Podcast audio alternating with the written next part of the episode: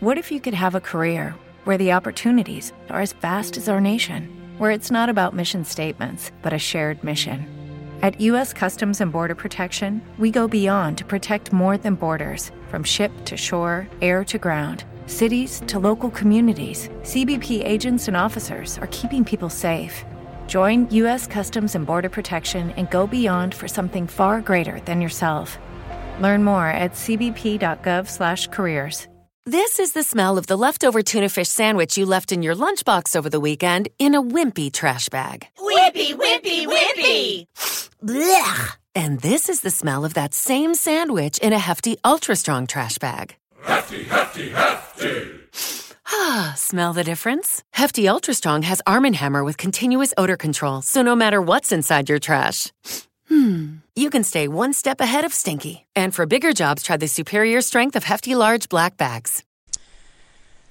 Shalom, bienvenidos todos nuevamente. Bienvenidos y bendecidos sean todos. Los recibimos en la escuela hebraica para una clase más, un estudio más de las escrituras. Habla para ustedes Joseph José Álvarez y les invito a que no olviden eh, sintonizarnos nuevamente en vivo el próximo sábado a las 10 de la mañana, hora de Puerto Rico. Vamos a comenzar el estudio de hoy que tiene que ver con pasajes que han sido eh, mal traducidos en las Biblias tradicionales, ¿verdad? De, la cristiandad. Y probablemente eh, otras que no han sido tan mal traducidas, pero que se pueden mejorar, vamos a, vamos a decirlo de esa manera. Entonces vamos a considerar algunos pasajes de lo que llaman comúnmente el Nuevo Testamento, ¿verdad? Eh, que nosotros preferimos llamar los escritos nazarenos. También se le puede llamar eh, los escritos apostólicos. Algunos lo, le gusta llamarlo en hebreo la Brit Hadashah, ¿verdad? Pero Brit Hadashah es casi lo mismo que decir el Nuevo Testamento. es decir, de esa palabra Brit Hadashah es que se traduce la, la, palabra, la frase Nuevo Testamento, ¿verdad? Aunque una traducción más, más correcta sería la Nueva Alianza o el Nuevo Pacto, ¿verdad? La Brit Hadashah.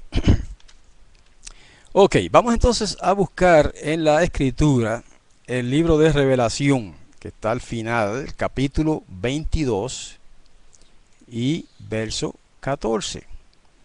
¿Okay? Entonces vamos a, a, comparar ese versículo en al menos dos, eh, dos traducciones. Apocalipsis, o Revelación 22 y verso 14. Muy bien. Ustedes saben que si leemos, por ejemplo, la la versión Reina Valera. Vamos a ver si la encontramos acá en, la, el programa Eastworld. En 22.14, en la versión Reina Valera actualizada, dice, bienaventurados los que lavan sus vestiduras, para que tengan derecho al árbol de la vida y para que entren en la ciudad por las puertas. La misma versión Reina Valera, pero la revisión de 1960 Dice, bienaventurados los que lavan sus ropas para tener derecho al árbol de la vida y para entrar por las puertas de la ciudad. Entonces, leyendo de la Biblia, versión israelita nazarena, dice, felices los que guardan sus mandamientos para que tengan derecho al árbol de la vida y para que entren en la ciudad por las puertas. ¿A qué se debe esa diferencia? Ya esto no es tanto de que sea una mala traducción o una traducción equivocada sino que se debe a una diferencia en los, en los manuscritos griegos. ¿okay? La versión de Reina Valera del 1909 me parece, que traduce también igual que la felices, aunque ellos dicen bienaventurados los que guardan sus mandamientos. La dice felices los que guardan sus mandamientos. Este, la diferencia escribe lo siguiente, los manuscritos que se utilizaron para la revisión de 1960 de la, de la Biblia Reina Valera y, para la versión Reina Valera actualizada igualmente, son manuscritos del siglo IV. ¿eh? Mientras que los manuscritos griegos que se utilizaron para la versión Reina Valera antigua, por decirlo más breve, son manuscritos del siglo XIV. Algunos del siglo XII y otros del siglo XIV.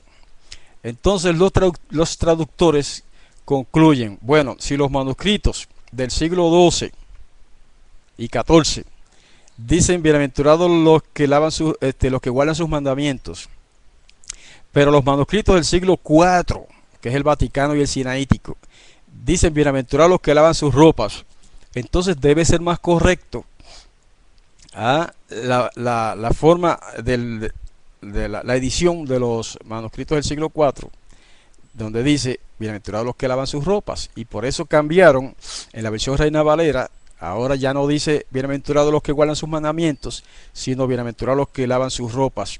¿Por qué? Porque en los manuscritos griegos del siglo IV dice los que lavan sus ropas mientras que los del siglo XII y XIV dicen los que guardan sus mandamientos.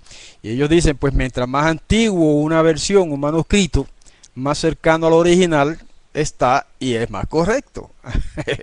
Pero la sorpresa es, y lo que ellos no toman en cuenta, y lo que ellos no le dicen a la gente, es que hay ediciones de ese libro mucho más antiguas que los manuscritos griegos del siglo IV, en los que dice este, bienaventurados los que guardan sus mandamientos. Y, eso, y ahí está la versión peshita.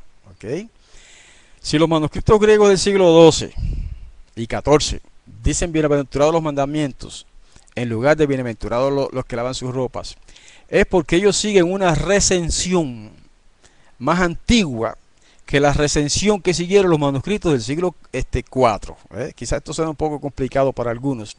Una recensión quiere decir una familia de manuscritos. Porque ustedes saben que todos los manuscritos griegos son copias de copias de copias de copias. ¿eh?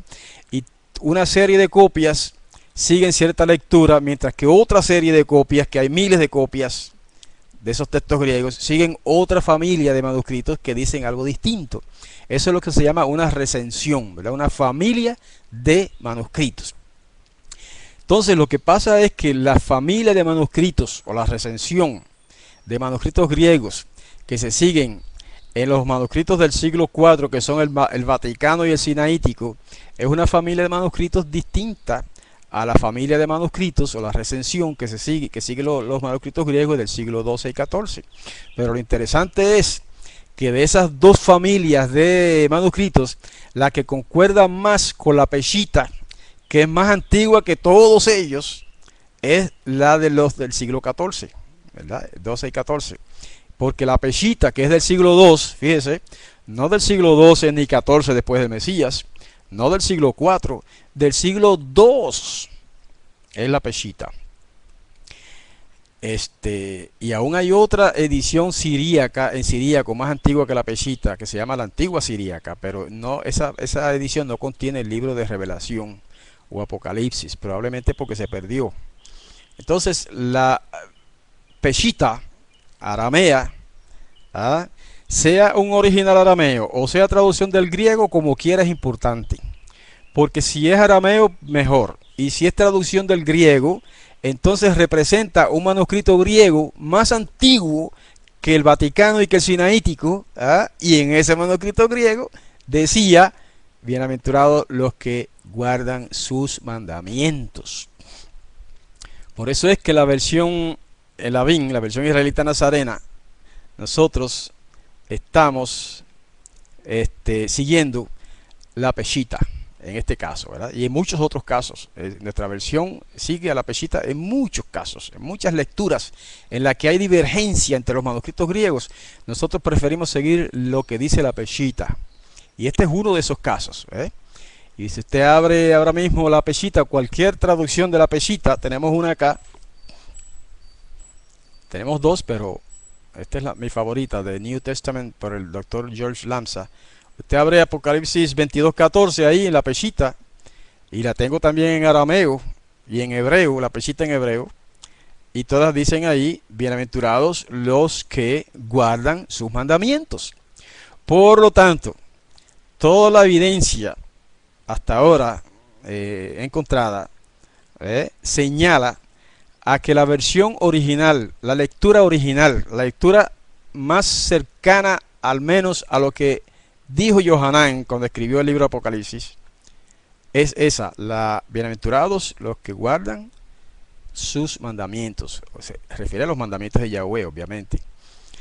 Así que ahí tenemos una diferencia interesante. La, la dice así, traduciéndolo literalmente, dice, dichosos los que ponen por obra sus mandamientos para que obtengan el derecho al árbol de la vida y entren por las puertas de la ciudad. Entonces la diferencia está, como ya les expliqué, ¿verdad? En eso que acabo de decir. No es necesariamente en este caso una, un error de traducción, no. Simplemente es una, es una diferencia de manuscritos. Una diferencia de manuscritos. ¿eh? Y cuando hay diferencia de, en los manuscritos, siempre es importante ver qué dice el manuscrito más antiguo. ¿Eh? Y hasta ahora los manuscritos más antiguos que se conocen, ya sea en original o en traducción, no importa, son los manuscritos de la Peshita. Porque como ya les expliqué, si, si, es que la Peshita es una traducción del griego, si acaso es que la, la Peshita es una traducción de, de, un manuscrito griego, es una traducción de un manuscrito griego del siglo II o probablemente del siglo I. Entonces, eso representa representaría, si así fuese, un manuscrito griego mucho más antiguo que todos los demás manuscritos griegos, incluso los del siglo IV, obviamente. ¿eh? Y ahí es donde radica la gran importancia, hermanos, de la versión Peshita.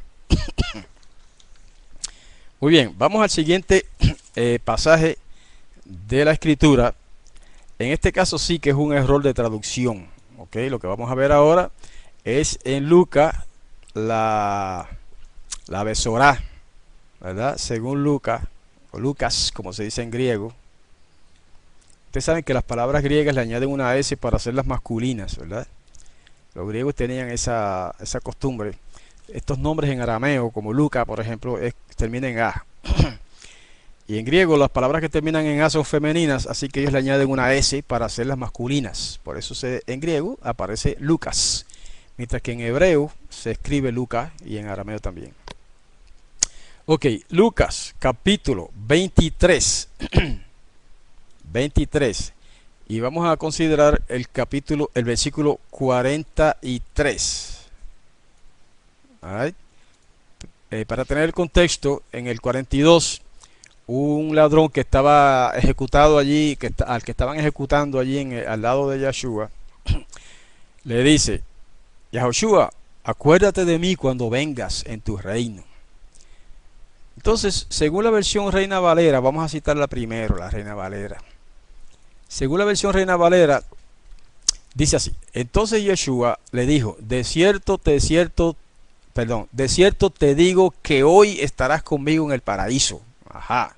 Según traduce esa gente, esos traductores, Yeshua le está prometiendo al ladrón que hoy mismo, ese día en que él estaba allí muriendo, ese mismo día iba a estar con él, con Yeshua en el paraíso. Ahora, nosotros sabemos que eso no, no se si, si eso fue lo que él dijo, eso no se cumplió. Porque Yeshua no fue con él, no fue al paraíso ese mismo día. Ese día Yeshua fue a la tumba y estuvo tres días muerto en la tumba y el tercer día resucitó y 40 días después ascendió al cielo, que es donde está el paraíso. Y si usted no sabía que el paraíso está en el cielo, entonces búsquese en las cartas de Shaul, de Pablo, no tengo la cita ahora, donde él nos dice que en visión fue al, tercer cielo y allí estuvo en el paraíso. Eh, eso lo dijo Pablo clarito, ¿verdad? Entonces no es verdad que Yeshua fue al paraíso ese mismo día. Si es que fue al paraíso, fue 40 días después. Pero ahí dice que él le dijo al ladrón, de cierto te digo que hoy estarás conmigo en el paraíso. Ok, eso es un error de traducción grave. En primer lugar, la palabra que fue añadida en español, en el griego no está. Ok, ellos están traduciendo eso del texto griego, pero en el texto griego no está la palabra que. ok, es más, le puedo citar este, el texto de memoria en griego. Dice, metemu eh, empezando con la parte que dice, de cierto te digo, dice, Metemu estai semeran en tu paraíso. puede que me haya turbado en alguna palabra, porque la estoy citando de memoria. De cierto, amén, es que se me quedó la palabra amén, porque él dijo amén en griego. Eh, en griego eh, fue en hebreo, pero el, texto griego dice amén, lego, soy, semeran, metemu, estai en tu paradiso. Ahora lo cité correctamente.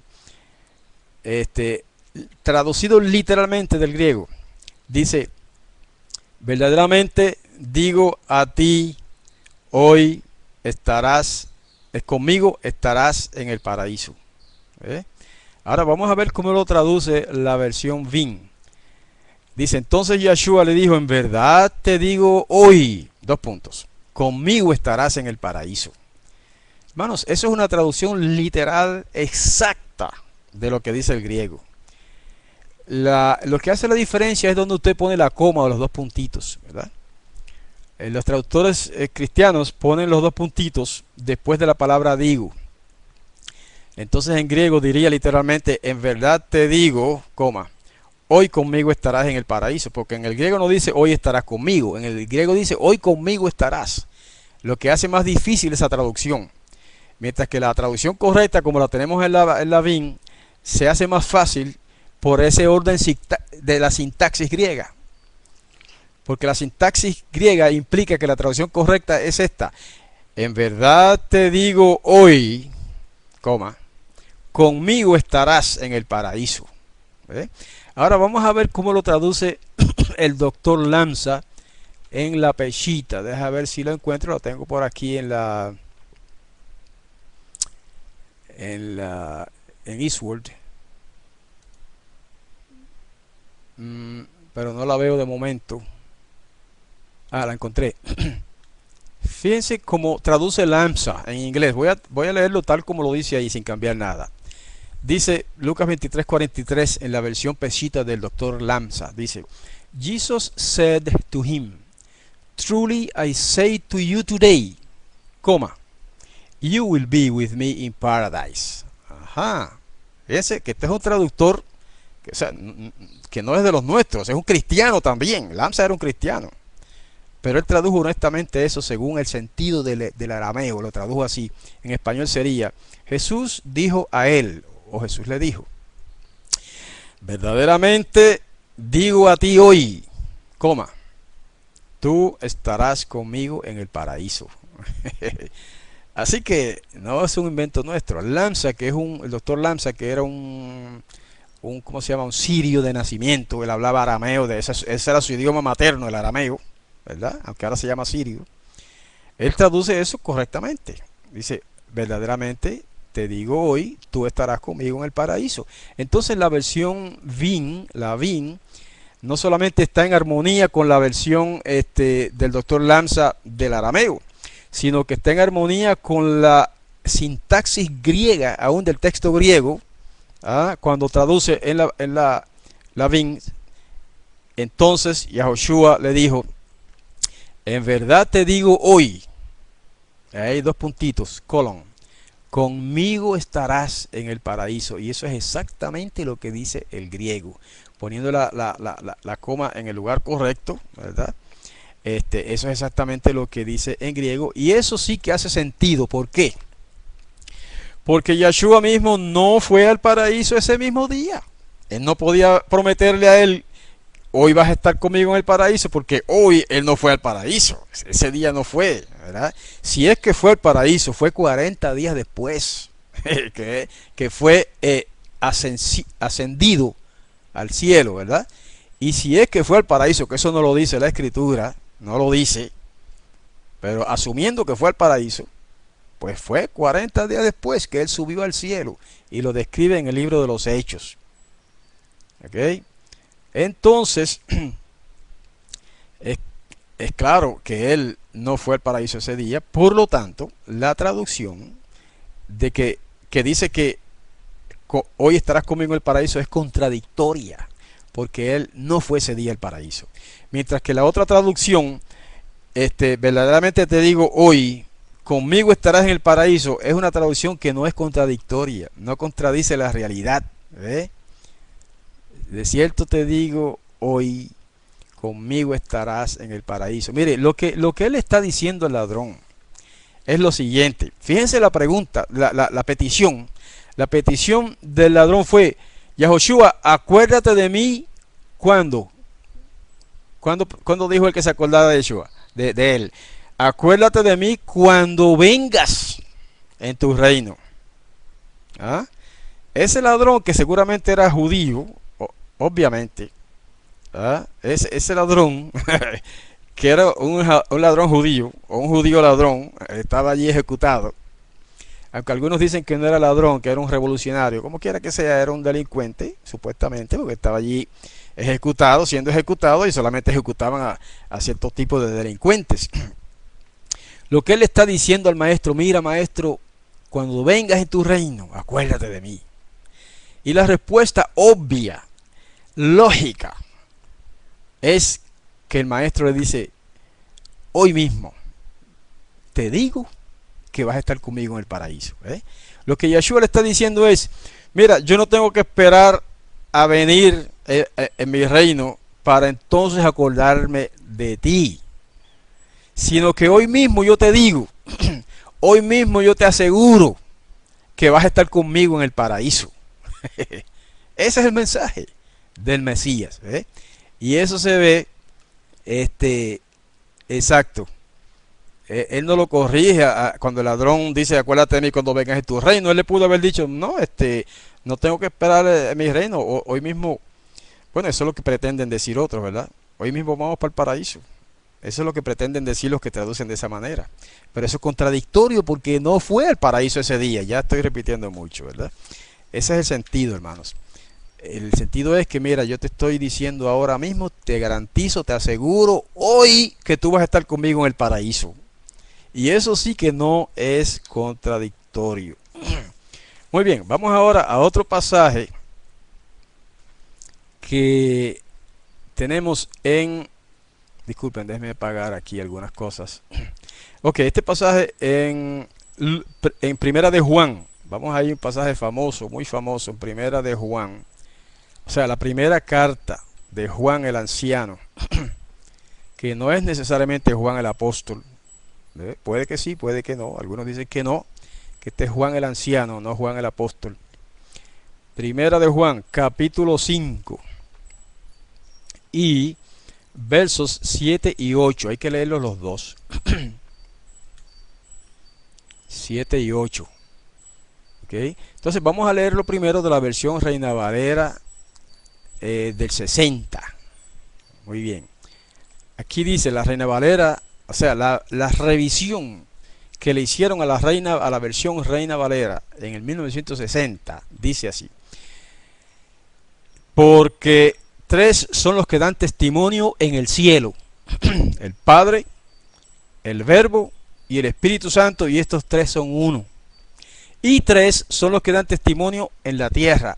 El Espíritu, el agua y la sangre, y estos tres concuerdan. Ah, qué lindo. Ah, según ese pasaje, ahí dicen, los trinitarios leen eso y dicen, ahí está la evidencia contundente e irrefutable de que existe la Trinidad. Porque ahí lo dice, que tres son los que dan testimonio en el cielo, el Padre, el Verbo y el Espíritu Santo, y que estos tres son uno. Ahí está esbozada de manera sintética la, la doctrina de la Trinidad. Pero, pero, pero, lo que ellos no le dicen es lo que vamos a ver ahora. que en la misma versión Reina Valera, pero actualizada, corregida por el doctor Chávez y su equipo, Dice así, vamos a leer los mismos tres versículos, dos versículos. En la versión Reina Valera, la misma Biblia, pero corregida. Dice así, versos 7 y 8, porque tres son los que dan testimonio, el espíritu, el agua y la sangre, y estos tres concuerdan en uno. Ah, ahí se desapareció la frase que el Padre, el Hijo y el Espíritu Santo. ¿Ok? ¿Y por qué esa diferencia? Entonces vamos a ver también cómo lo traduce Lavín. Lavín dice, porque tres son los que dan testimonio. Lo mismo, el espíritu, el agua y la sangre. Y estos tres concuerdan en uno. ¿Ok? Eh, es la misma lectura porque es una traducción literal de lo que dice el texto griego. Ahora, ¿a qué se debe esa diferencia?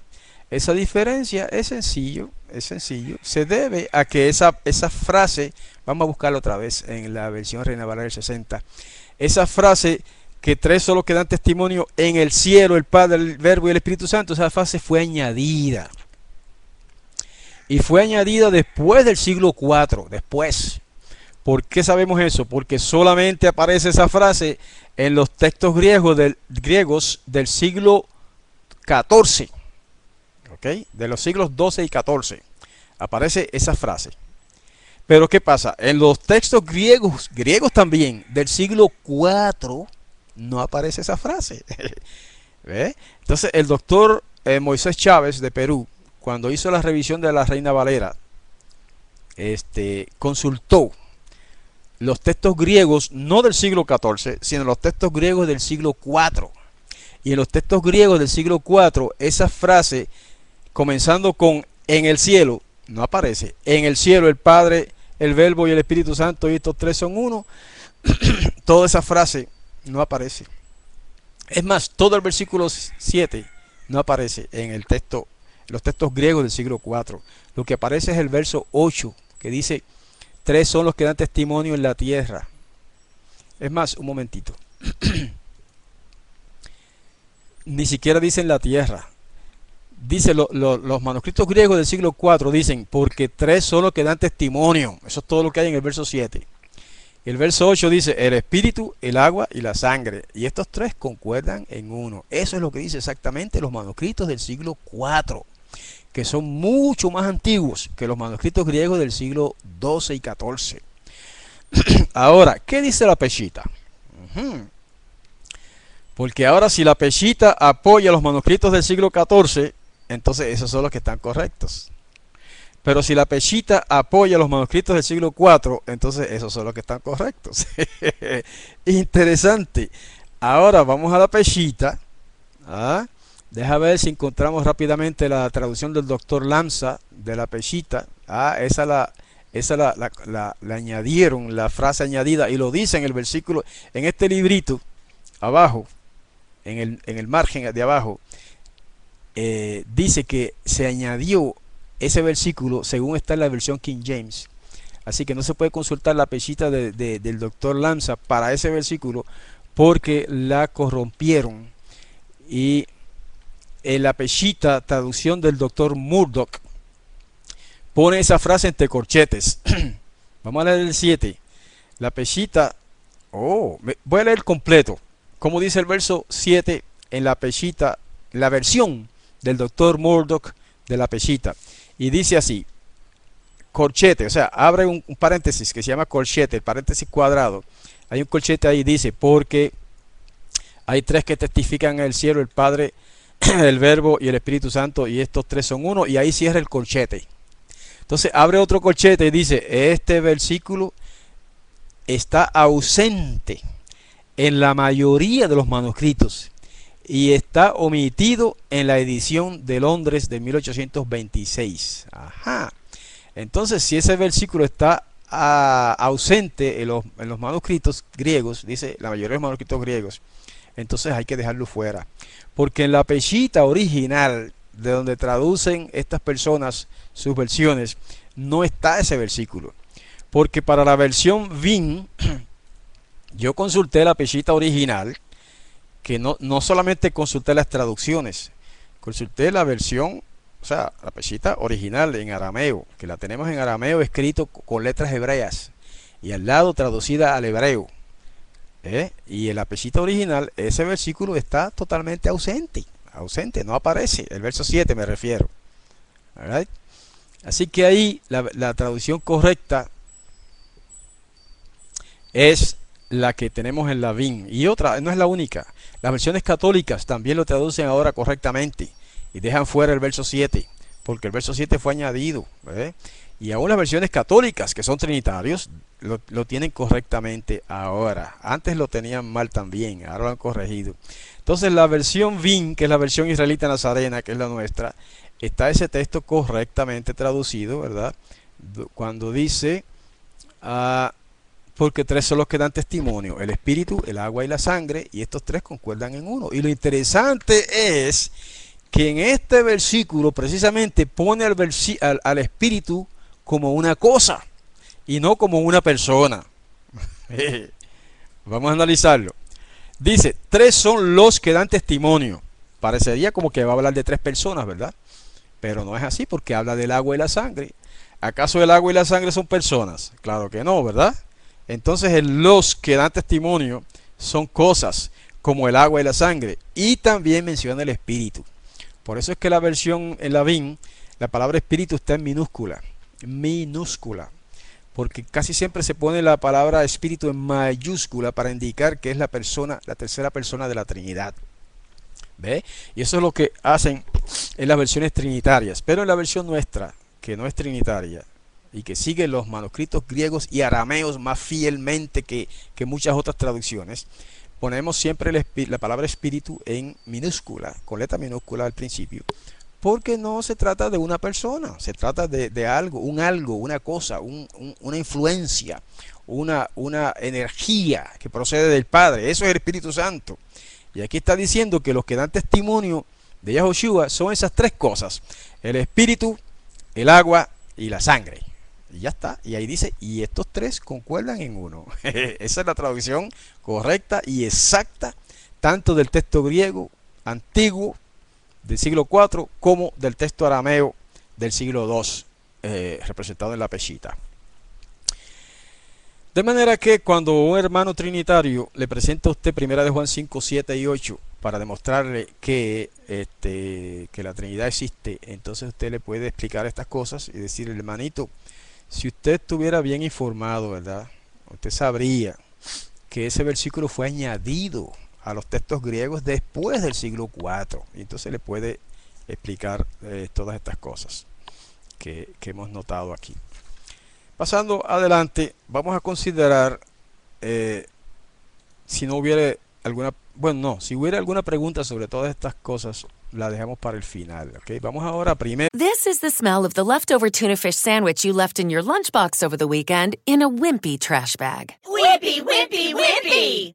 Blech! And this is the smell of that same sandwich in a hefty, ultra strong trash bag. Hefty, hefty, hefty!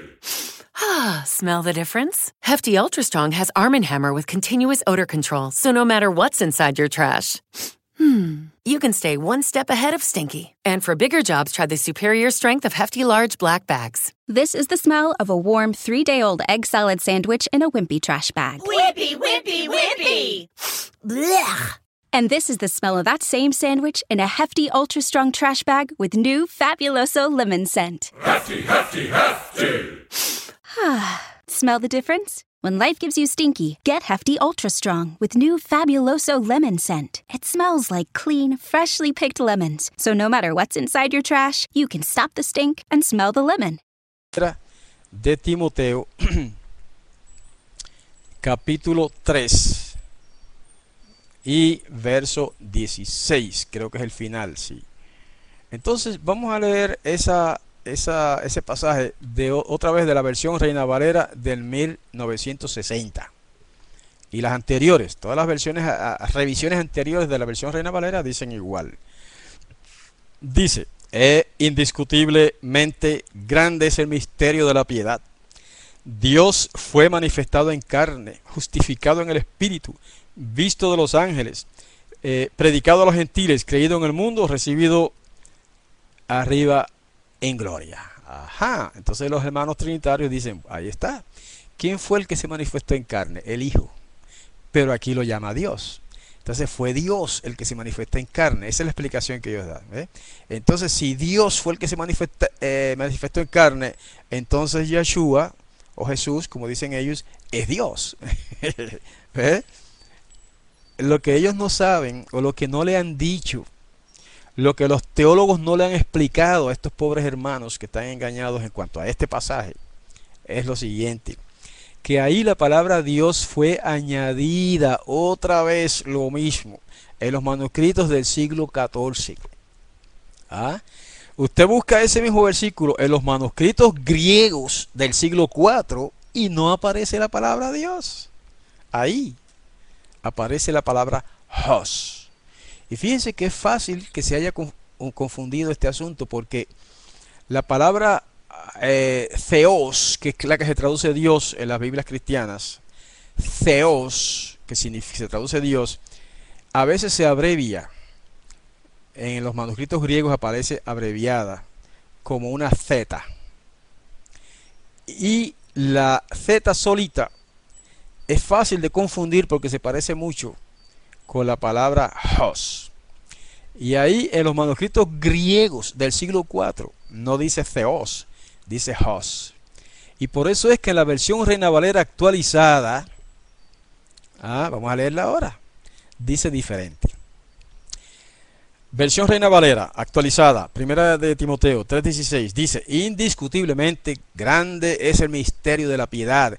Él fue manifestado en la carne, justificado por el Espíritu, visto por los ángeles, proclamado entre las naciones, creído en el mundo y recibido arriba en gloria. Y ese Él se refiere al Mesías, no a Dios, al Mesías. ¿Ok?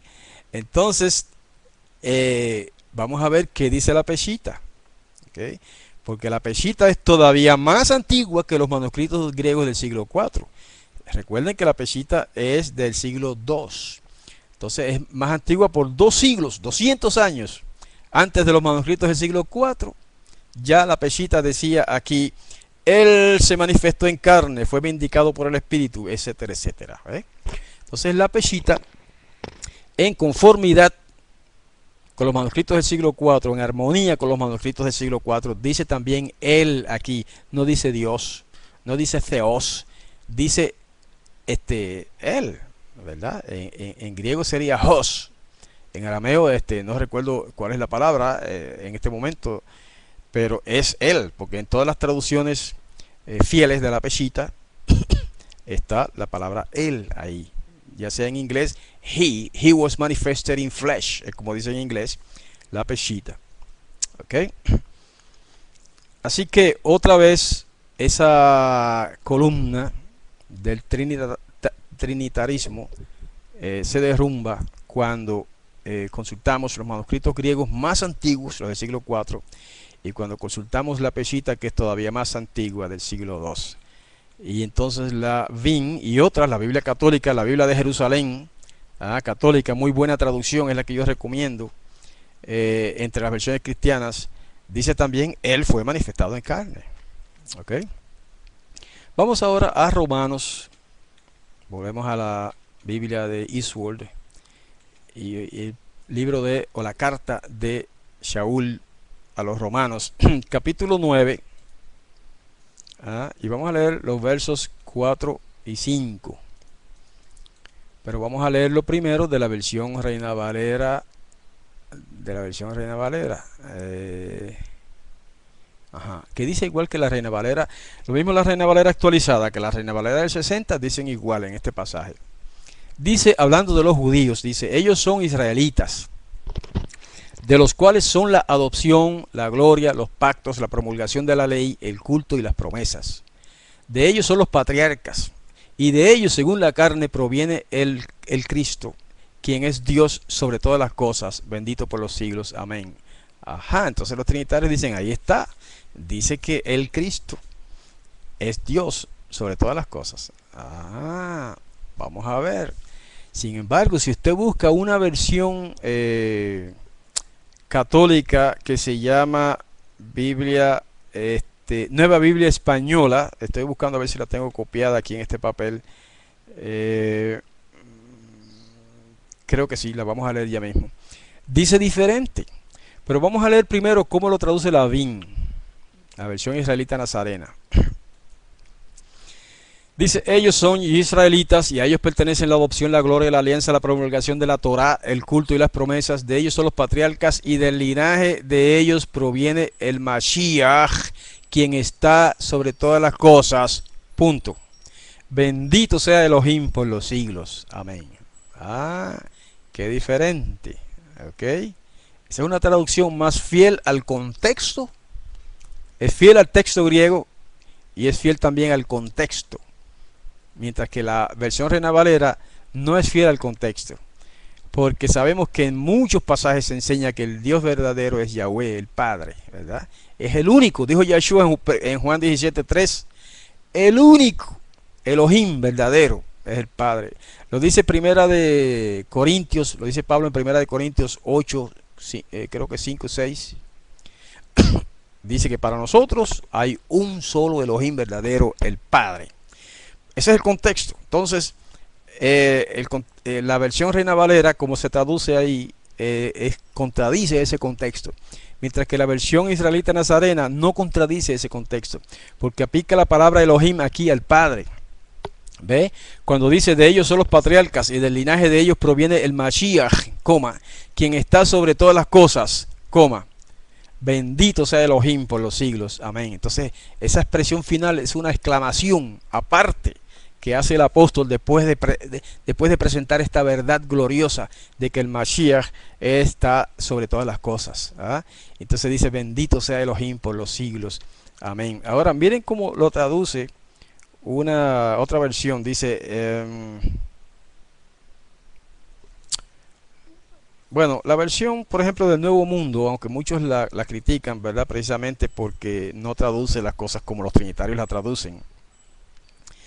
Dice que pero es una traducción muy fiel en muchos de estos pasajes. Dice que como tales son israelitas a quienes pertenecen la adopción como hijos y la gloria y los pactos y la promulgación de la ley y el servicio sagrado y las promesas a quienes pertenecen los antepasados y de quienes, y de quienes provino el Cristo según la carne.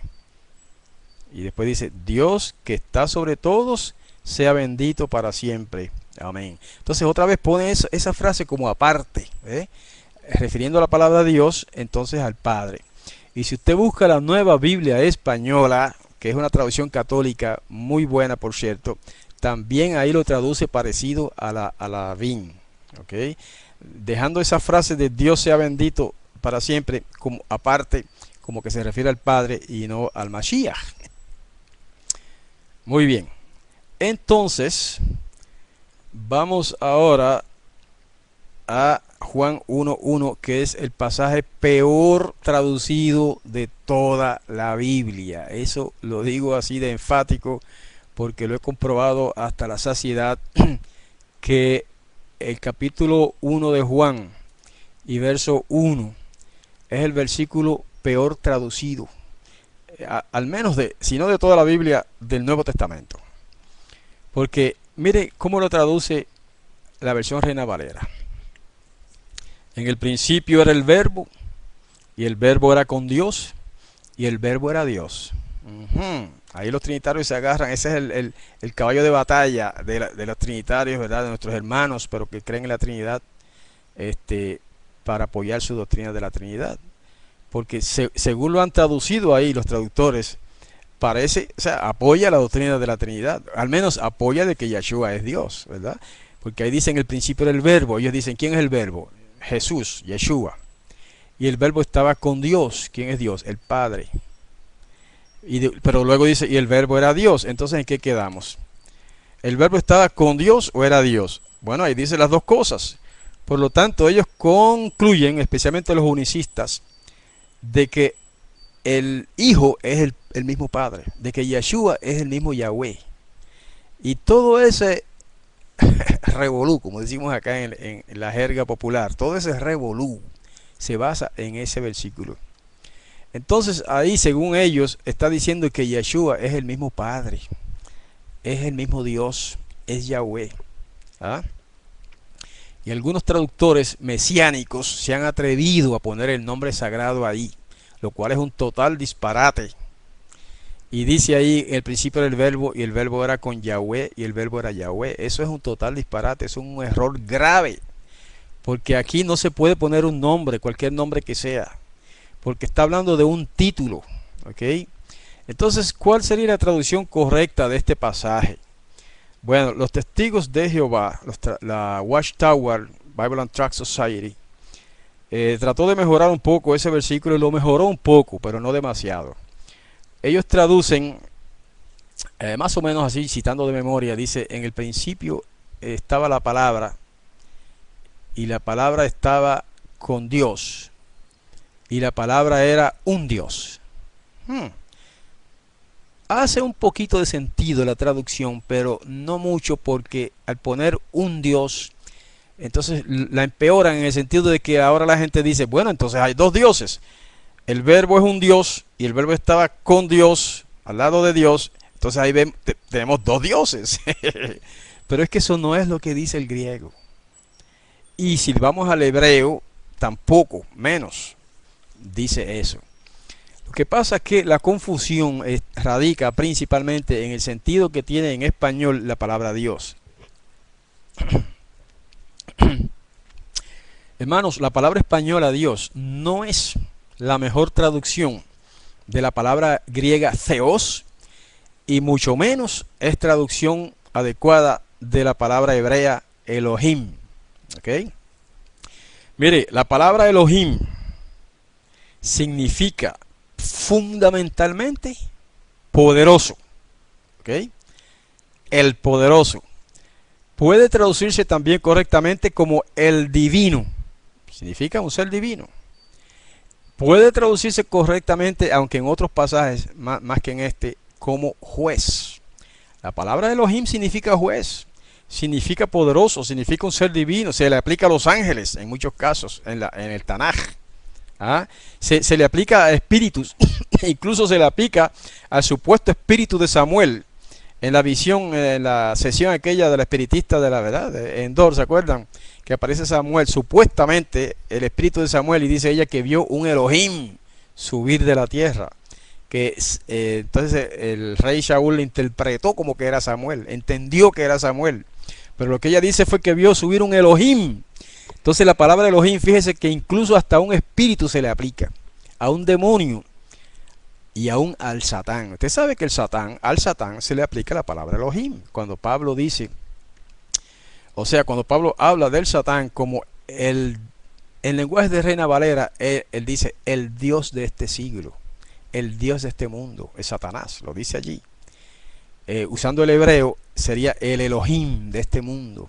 Perverso es el Satán, ¿verdad?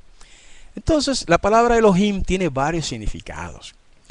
Ok, yo propongo que en este pasaje específicamente la palabra Elohim puede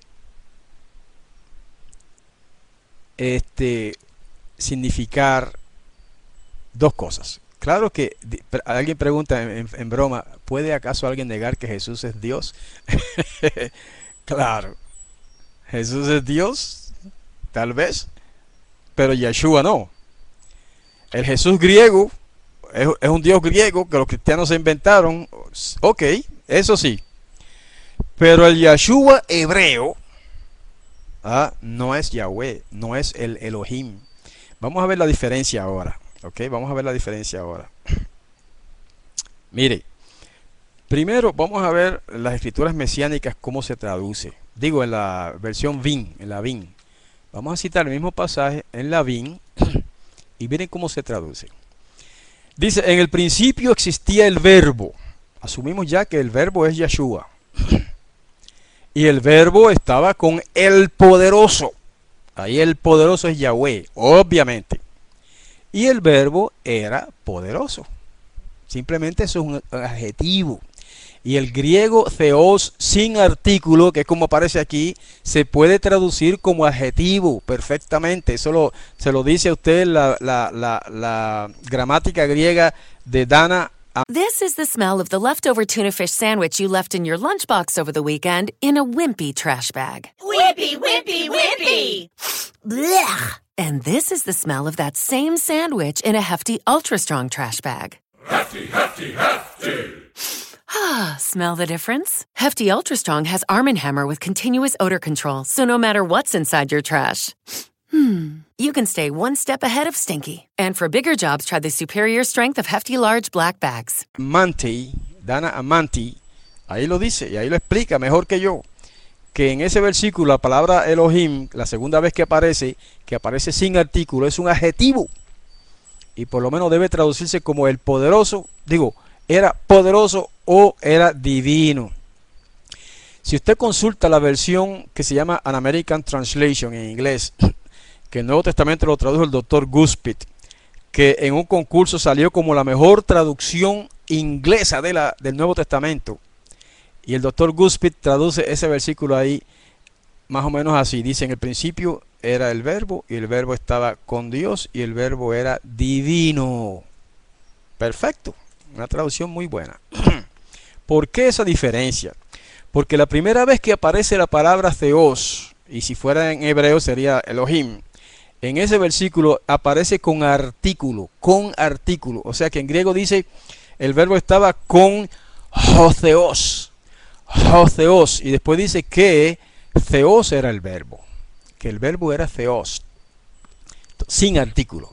Entonces, cuando la palabra Theos aparece con artículo, es un título definido que se refiere siempre al Padre.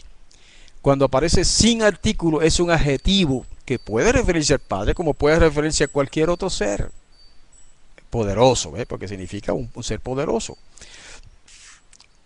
De manera que la versión BIN es la traducción más exacta, más literal y más correcta que se puede hacer del texto griego en este caso y del texto hebreo también, si fuera hebreo, porque yo he consultado versiones hebreas de este versículo y dice igual, dice que el Dabar estaba con Ha Elohim y después dice que el Dabar era Elohim sin el artículo.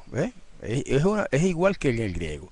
Por lo tanto, esta versión VIN es exacta y correcta porque hace una diferencia que otras versiones bíblicas no hacen. Las versiones bíblicas este, tradicionales eh, traducen la palabra Joseos como Dios y la palabra Theos como Dios y no le hacen la diferencia, cuando en el griego hay una diferencia. Y es que en el griego lo que dice es lo siguiente, en el principio estaba el verbo y el verbo estaba con el divino y el verbo era divino. Perfecto, eso es lo que dice exactamente el griego. Pero como nosotros al, traducir la bin tomamos en cuenta el hebreo, tradujimos la, palabra Elohim como el poderoso y la palabra Elohim sin artículo como poderoso. Y ahí tenemos la versión, el verbo estaba con el poderoso, que es el Padre, y el verbo era poderoso. Eso quiere decir que el verbo eh, compartía la naturaleza del Padre. Eso es todo lo que dice ahí. No está diciendo que es el mismo Padre. No está diciendo que el verbo es Yahweh. Está diciendo que el verbo comparte la naturaleza de Yahweh. ¿Y cuál es la naturaleza de Yahweh que el verbo comparte? La naturaleza divina. ¿Y quiere decir por eso que Él es un Dios, que es el Dios Todopoderoso? No. Porque nosotros vamos a tener también la naturaleza divina cuando seamos restaurados a la perfección. Y eso lo dice la segunda carta de Pedro. No la tengo por aquí a la mano. Pero ustedes saben, lo hemos visto en otros estudios, que en la segunda carta de Pedro, si la encontráramos ahora, qué bueno sería. Este, no sé si el capítulo 2 por ahí, habla de que somos herederos de la naturaleza divina. Si alguien lo encuentra, por favor, que me lo ponga en la pizarra para compartirlo con los hermanos, ¿verdad? Entonces, si Pedro nos dice que nosotros somos herederos de la naturaleza divina, ¿ah? ¿quiere decir eso que vamos a ser Dios? No. Lo que quiere decir es que vamos a ser como los ángeles, como es Yeshua también, que son seres divinos. Pero el ser un ser divino no quiere decir que, que uno sea Yahweh, de ninguna manera. quiere decir simplemente que uno comparte esa cualidad de divinidad con el Padre. Y ciertamente Yeshua comparte la cualidad de divinidad con el Padre. Eso nosotros no lo negamos. Por eso es que algunos trinitarios nos acusan de que nosotros negamos la divinidad del Mesías. Falso, falso. Nosotros no negamos la divinidad del Mesías. Lo que nosotros negamos es que, es que el Mesías sea el mismo Yahweh y negamos también que el Mesías sea Dios en el sentido en que los cristianos lo ponen. Pero en el sentido hebraico de la palabra Elohim, sí reconocemos que Yeshua es, es, Elohim también. Pero eso lo que quiere decir es que es un ser divino, un ser celestial. Gracias, Abeleiro. Segunda de Pedro 1.4, vamos a leerlo. Segunda de Pedro 1, verso 4. Dice, eh, vamos a leer el 3 para tener el contexto. Dice, su divino poder nos ha concedido todas las cosas, estoy leyendo de la Biblia bien ahora, todas las cosas que atañen a la vida y a la piedad, por medio del conocimiento de aquel que nos llamó por su propia gloria y excelencia, mediante ellas, o sea, mediante las promesas, eh, perdón, mediante ellas se nos han dado preciosas y grandísimas promesas para que por ellas lleguen a ser ustedes participantes de la naturaleza divina. Ahí está. Después de haber escapado de la corrupción que hay en el mundo debido a las bajas pasiones. Hermanos, está claro que el apóstol Pedro, el Shaliach Kefa en hebreo, nos dice que nosotros, una vez que huimos del mundo, nos apartamos del mundo, de la corrupción del mundo, ¿ah? este, llegamos a ser participantes o llegaremos a ser participantes de la naturaleza divina. Deja ver cómo lo traduce Reina Valera. Reina Valera dice, para que llegáis a ser participantes de la naturaleza divina, igual, para, para que seáis hechos participantes de la naturaleza divina, Reina Valera actualizada. Biblia de Jerusalén, dice, para que por ellas os hicieseis partícipes de la naturaleza divina. Otra vez, Nueva Biblia de los Hispanos, para que ustedes lleguen a ser partícipes de la naturaleza divina. ok, um, y así por el estilo, todas las versiones que usted pueda consultar dicen ahí que los fieles, los creyentes, los discípulos de Yeshua llegan a ser participantes de la naturaleza divina. Entonces no es extraño de que Yahushua, el Mashiach, también es participante de la naturaleza divina. ¿eh? Por lo tanto, allí lo que dice en Juan 1.1 es eso, que Yeshua participa también de la naturaleza divina, pero que él está al lado de Elohim, que quiere decir el divino. El divino por excelencia es Yahweh. El poderoso por excelencia es Yahweh, el Padre, ¿verdad? Entonces los demás seres que fueron creados o producidos por él son seres, eh, en el caso de los ángeles y del Mesías, son seres divinos también. ¿verdad? En el caso de los jueces, son seres poderosos. Y eso es lo que significa la palabra Elohim, el poderoso, un ser poderoso. Los jueces de Israel se les aplica la palabra Elohim. ¿Por qué? Porque son seres, son hombres poderosos que tienen el poder de vida y muerte sobre los demás. ¿verdad? Al dictar una sentencia de muerte, un juez tiene poder sobre usted, sobre su vida y su muerte. ¿Ah? Por eso se le llama Elohim también a los jueces en hebreo. ok, eso es básicamente lo que los pasajes que tenía en mente para compartir con ustedes hoy. Es temprano todavía, si hay alguna este, pregunta, podemos considerarla ahora. Un momento, me están preguntando algo y se me pasó. Uh, si la BIN está disponible, claro que está disponible. Está disponible por una donación de 10 dólares. Si la quiere imprimir en papel, ¿verdad? Se la enviamos en, en, ¿cómo se llama? En, formato PDF. Pero si no le interesa este, imprimirla en papel, simplemente leerla, eh, la tiene gratis aquí en Eastworld, ¿verdad? Si no la tiene, se la podemos enviar. Está ya la BIM para Eastworld. Está tanto para la versión 8 de Eastworld como para la versión 9. Ok, así que se la podemos enviar. Y es una de las traducciones más, más exactas de la escritura. No digo que es perfecta, no digo que es la mejor, no. Pero sí es una de las más eh, exactas en traducir los textos hebreos y griegos. Ok, un momento, no escriban más por favor para leer esto. Moreo Uruguay dice Bereshit, Tauhi, Jehué, Wealaha y Tauhi, Jehué, Jehué, Milta, aquí podemos ver claramente que el texto arameo coincide correctamente con el texto hebreo de la Hadashah. Ok. Muy bien. Y en el texto hebreo, si lo tuviéramos a la mano, no lo tengo a la mano ahora.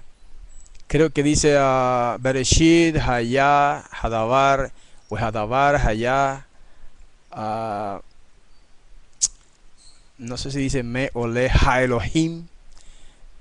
Eh, Hadavar Haya Elohim o, Elohim Haya Hadavar. Así, citando así de memoria, eh, el texto hebreo dice más o menos así. Es que el texto hebreo dice exactamente lo que dice el griego. ¿Ah? ¿Por qué? Porque el texto hebreo que tenemos de Juan es una traducción del griego. Pero lo interesante es que al, traducirlo del griego al hebreo, tiene un sentido todavía más claro y mejor. ¿eh? Eso es muy importante.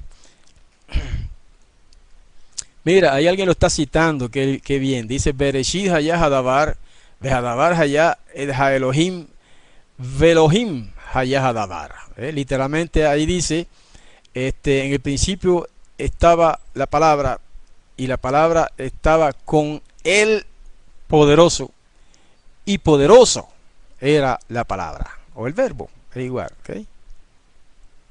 Muy bien, fíjense que ahí también hace una diferencia entre Ha Elohim y Elohim. Elohim puede ser cualquiera. Un ángel puede ser Elohim, ya lo hemos dicho. Yeshua puede ser Elohim, pero en el sentido de ser un ser poderoso, un ser divino, perfecto.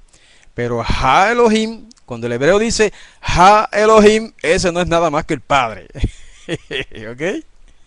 Gracias al hermano More Uruguay que nos, presenta ahí el texto hebreo. Gracias. Y sí, ese es un libro que lo, tenemos acá en, mi biblioteca. Tengo el texto hebreo este, del Nuevo Testamento y es correcto lo que el hermano está citando ahí, es así. Incluso el, libro que tenemos impreso eh, tiene vocales también. Uh, Joteos, muy bien, Joteos, exacto. Jaelohim es un equivalente exacto de Joteos. ¿Ve? Y Elohim solo sin artículo es equivalente de Theos sin artículo. Correcto, Gabriel. Entonces, el problema aquí ha sido que los traductores cristianos no han sido cuidadosos al pasar esta, estas, palabras al español, no han sido cuidadosos de pasarlas correctamente, haciendo diferencia entre la, palabra con artículo y la palabra sin artículo. Es ahí donde está, donde radica el error. Y al hacerlo así, entonces, este, entonces, pues confunden a la gente hay una confusión total acerca de ese versículo por culpa de los traductores cristianos que no lo tradujeron bien. No todos, hay algunos que lo han traducido bien, ¿eh? pero son muy pocos. Ok, a ver si hay alguna otra pregunta. Ah, dice Rebeca que lo viste perdido más de la mitad. Dice que ha perdido más de la mitad de su búsqueda.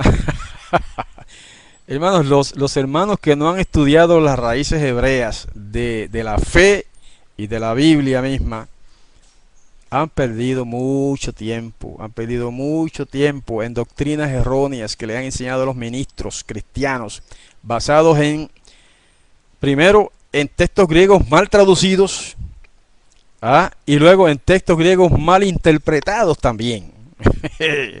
Y, y, lo que han formado ahí es una, una nueva doctrina que no existía en el siglo I. Ah, en el siglo I no existían las enseñanzas que existen hoy día en el cristianismo. No. Muchas de estas enseñanzas, especialmente relativas a la, divinidad, son creaciones posteriores al siglo I y posteriores incluso al siglo II. ¿Ve?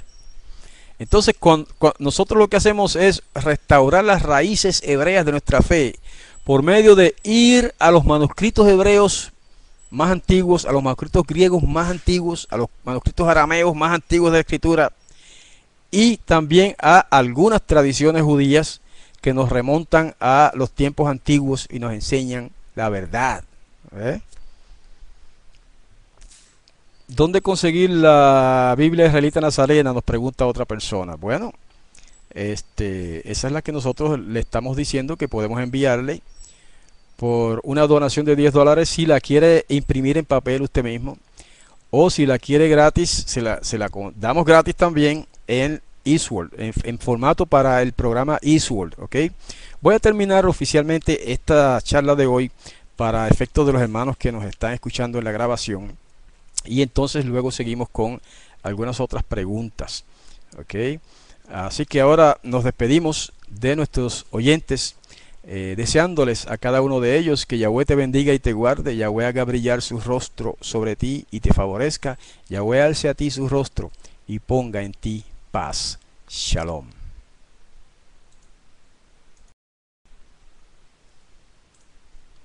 Hello, it is Ryan, and I was on a flight the other day playing one of my favorite social spin slot games on chumbacasino.com. I looked over the person sitting next to me, and you know what they were doing? They were also playing Chumba Casino. Coincidence? I think not. Everybody's loving having fun with it. Chumba Casino is home to hundreds of casino style games that you can play for free anytime, anywhere, even at 30,000 feet. So sign up now at chumbacasino.com to claim your free welcome bonus. That's chumbacasino.com and live the Chumba life. No purchase necessary. Group. Void were prohibited by law. See terms and conditions. 18 plus. With the Lucky Land slots, you can get lucky just about anywhere. This is your captain speaking. Uh, we've got clear runway and the weather's fine, but we're just going to circle up here a while and uh, get lucky. No, no, nothing like that. It's just these cash prizes add up quick. So I suggest you sit back, keep your tray table upright, and start getting lucky. Play for free at LuckyLandSlots.com. Are you feeling lucky? No purchase necessary. Void where prohibited by law. 18 plus terms and conditions apply. See website for details.